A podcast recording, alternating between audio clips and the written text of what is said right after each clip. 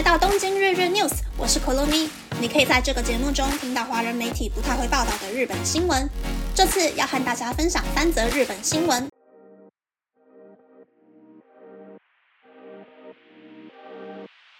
则新闻是四月十五日，当日本首相岸田文雄在和歌山县为选举造势时，现年二十四岁的木村隆二在现场引发爆炸的案件。日本警方在四月十六日凌晨一点左右对犯人的住家进行搜查。和歌山县警察表示，本次搜查发现疑似制造出爆炸物的粉末、钢管和其他工具，今后会从中分析这些证物中是否含有火药成分。此外，还带回了犯人的电脑、平板电脑、手机。不过，面对警方的侦讯，犯人依旧保持沉默，不配合调查。第二则新闻是，共同通信对一百零九间大公司做了二零二四年度新入社员录取的问卷。有百分之四十四的公司表示会比二零二三年度录取更多员工。新冠疫情和缓，让很多公司开始着手扩大营业的规模，很多公司也想大幅采用今年最抢手的数位化人才，让很多公司对于扩大录取新入社员的部分表示乐观的看法。第三则新闻是，有很多人会在社群软体剖小孩的照片，却不知道剖小孩照片背后的风险。贩卖照片素材的 p i c u s t a 制作了投稿的七个要点：一、不要透露太多生日、年龄之类的个人讯息；二、不要 PO 洗澡、换衣服之类的过度裸露的照片；三、注意背景里有没有可以发现住家、幼稚园等生活区域的照片；四、不要透露出本名；五、不要 PO 换尿布、训练上厕所之类小孩长大后会觉得不开心、造成亲子关系不和的照片。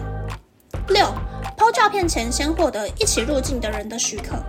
七，在私人账户 PO 照片，或是把照片 PO 在只有好友才能看到的地方。家长可能会想和全世界分享自己小孩的每个瞬间，但别忘了保护小孩的隐私，并保护现在还不会说话的小孩的个人形象也是很重要的。以上是这次和大家分享的三则新闻。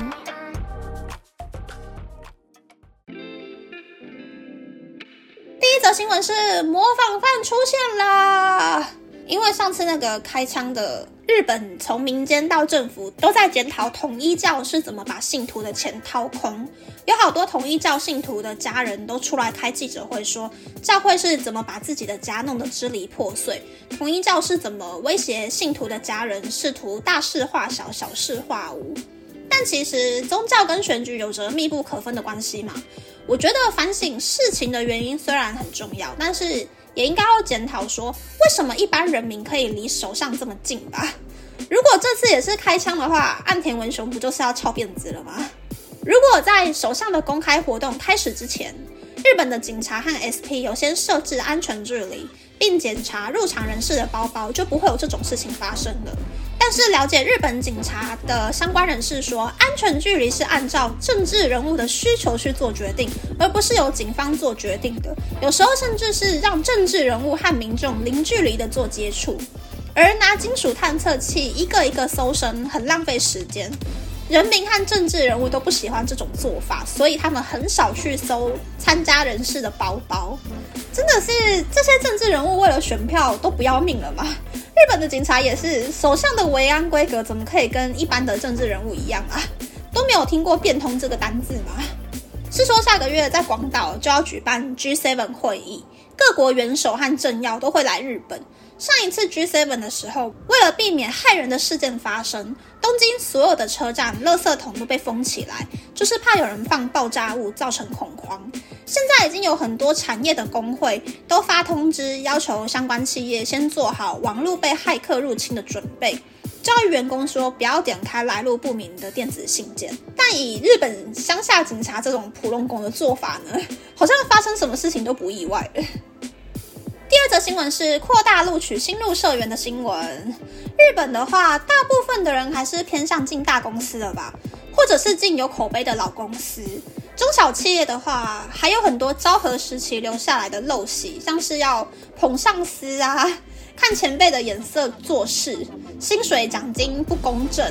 打扫公共空间，接全公司的电话，工作到一半要帮忙倒茶水之类的琐事，所以年轻人都不太会投履历。以我的经验，我会建议第一份工作最好是进大企业，会比较轻松。因为刚毕业的时候，每个人都没有工作经验，大公司人多钱多时间多，有完善的教育课程，可以从零培养员工，直到具有工作能力为止。小公司的教育就是看前辈懂多少就能够学多少。如果前辈懂得少的话，在谈生意的场合，有可能就会在客户面前露出有点邋遢的一面。如果专业技能又不够强，接待客户又有失礼的部分，就很难拿到订单。所以，先进大公司，度过从学生到上班族的过渡期，这个几年再决定是要留下来，还是跳到新创企业挑战自己接案领高薪，我觉得会比较理想一点吧。第三则新闻是剖小孩照片的新闻。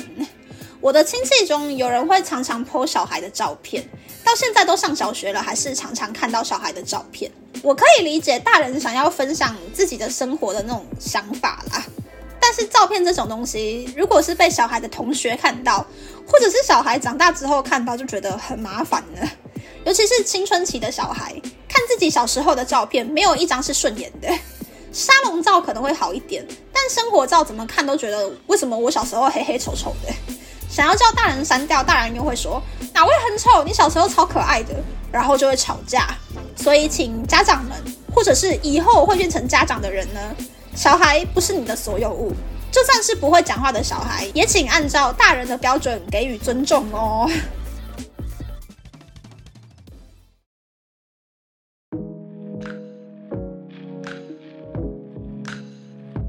接下来想和大家分享日本选举的乱象。日本的候选人呐，很喜欢去车站前面，在上下班通勤的时候发文宣发卫生纸。